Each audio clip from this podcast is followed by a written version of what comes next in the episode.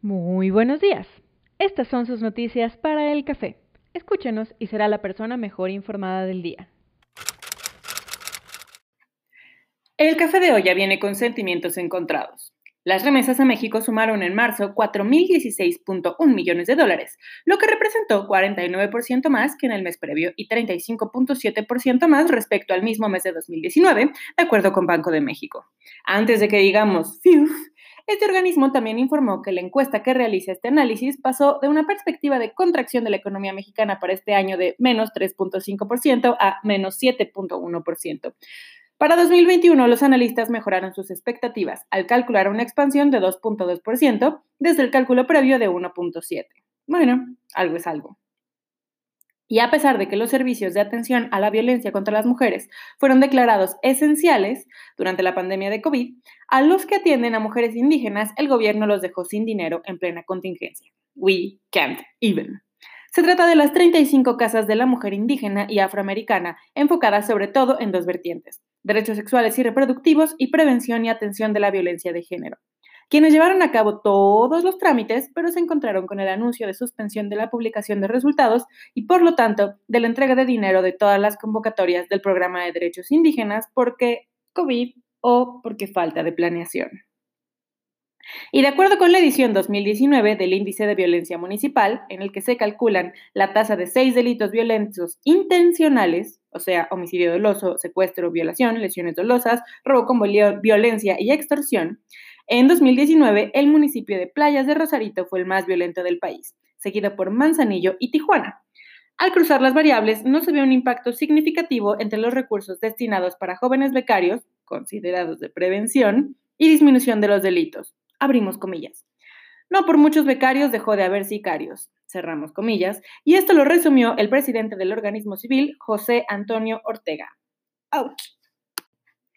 El café maquiato viene actualizando la cosa, pues les actualizamos sobre COVID en el mundo.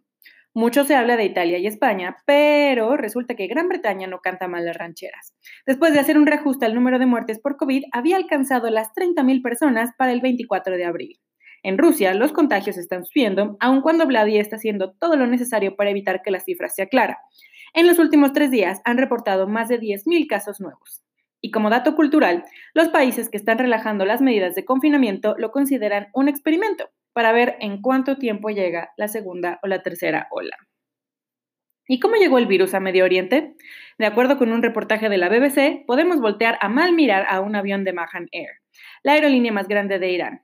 La aerolínea llevó a cabo cientos de vuelos entre Irán, Irak, los Emiratos Árabes Unidos y Siria entre enero y marzo, pese a las restricciones sugeridas por el gobierno iraní.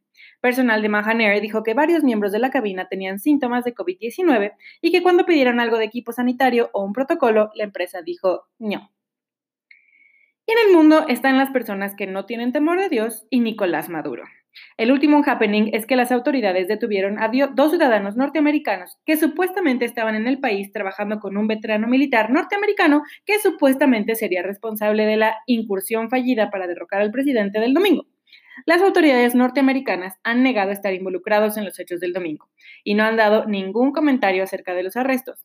Guaidó, que sigue jugando al presidente legítimo, dijo que esto es solo una cortina de humo para los verdaderos problemas del país, como los motines en las cárceles, peleas de pandillas en Caracas y, claro, el COVID. El café de Moca nos dice sí, pero no. De acuerdo con el sitio GameIndustry.biz, del 16 al 22 de marzo, 4.3 millones de juegos fueron vendidos en los mercados de Europa, Medio Oriente, África y Asia. Esto representa un incremento del 63% a comparación de la semana anterior, porque aislamiento social. Pero, aun cuando las ventas van bien, se anticipa una menor producción de hardware por las interrupciones en las líneas de producción. Tan solo el Nintendo Switch en Vietnam tuvo que reducirse debido a las cuarentenas y encontrar una consola en Japón, Europa o Estados Unidos se convirtió en todo un reto. Anticipamos que la casa de Pokémones será la antigüita, conocida como las escondidas. Y para no caer en el lado oscuro, Apple y Google pusieron harta letrita chiquita a los recursos tecnológicos que estarán a la disposición de desarrolladores para crear aplicaciones que faciliten a las autoridades sanitarias el seguimiento de quienes pudieron estar expuestos al COVID. El objetivo es que este conocimiento lo usen únicamente y decimos con doble negrita y subrayado únicamente las instituciones de salud con apps que sean integrales, no invasivas y logren brindar una buena experiencia y claridad a los usuarios. Mañana y el 7 de mayo serán las mejores fechas para ver el Eta Aquaridas, una lluvia de estrellas que parece que caen de la constelación de Acuario, por eso el nombre, y hacia esa constelación. Hay que ver para poder observarlas. Mm, si ustedes saben por dónde está la constelación de Acuario, agradecemos esa información para poder buscarlas. El Observatorio Astronómico Nacional de San Pedro Mártir en Baja California consideró que no se podrán apreciar en todo su esplendor por el brillo de la luna llena.